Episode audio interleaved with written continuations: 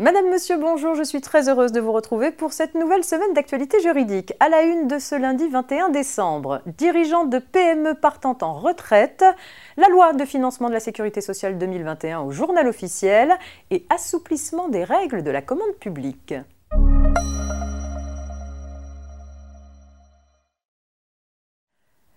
Ouvre ce avec une précision relative aux dirigeants de PME partant en retraite. Un dirigeant de PME qui cède les titres de sa société pour partir en retraite peut sous certaines conditions bénéficier d'un abattement spécifique pour l'imposition de la plus-value réalisée. Il faut notamment qu'il ait cessé toute fonction dans la société cédée et qu'il ait fait valoir ses droits à la retraite dans les deux ans précédents et ou suivant la cession. Cette condition s'applique de manière restrictive. Ainsi, la personne concernée doit avoir cessé toute fonction dans la société, qu'il s'agisse ou non de fonction de direction.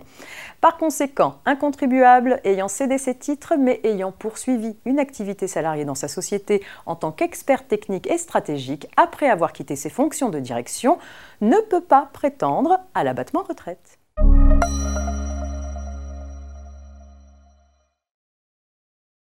La loi de financement de la sécurité sociale pour 2021 est parue au journal officiel du 15 décembre 2020. Parmi ces nombreuses mesures, on peut citer un nouveau dispositif d'exonération et d'aide au paiement des cotisations sociales destiné aux entreprises les plus touchées par le rebond de l'épidémie de Covid-19. Il concerne les employeurs de moins de 250 salariés exerçant leur activité dans les secteurs durement impactés par la crise sanitaire et les employeurs de moins de 50 salariés relevant d'autres secteurs d'activité mais qui ont subi des mesures d'interdiction du public.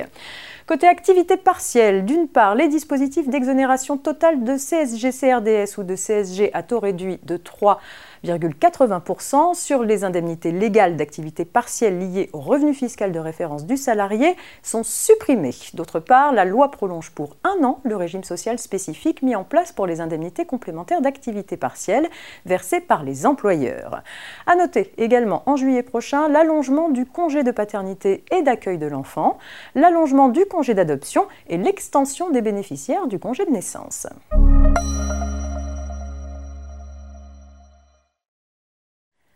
Validée dans la grande majorité de ses dispositions par le Conseil constitutionnel, la loi dite ASAP a enfin été promulguée le 7 décembre 2020 et publiée le lendemain.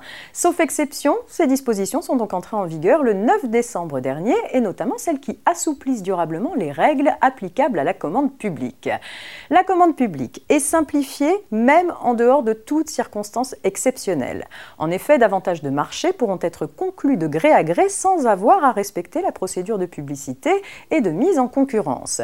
Dans ce but, la loi crée d'abord un nouveau cas de dispense de procédure pour motif d'intérêt général. Le seuil de dispense est ensuite relevé pendant deux ans à 100 000 euros pour les marchés de travaux.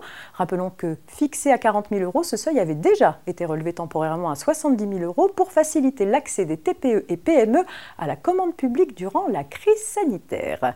Fin de cette édition que vous retrouvez dès à présent en podcast sur rfp.fr. Très bon début de semaine et à demain mardi.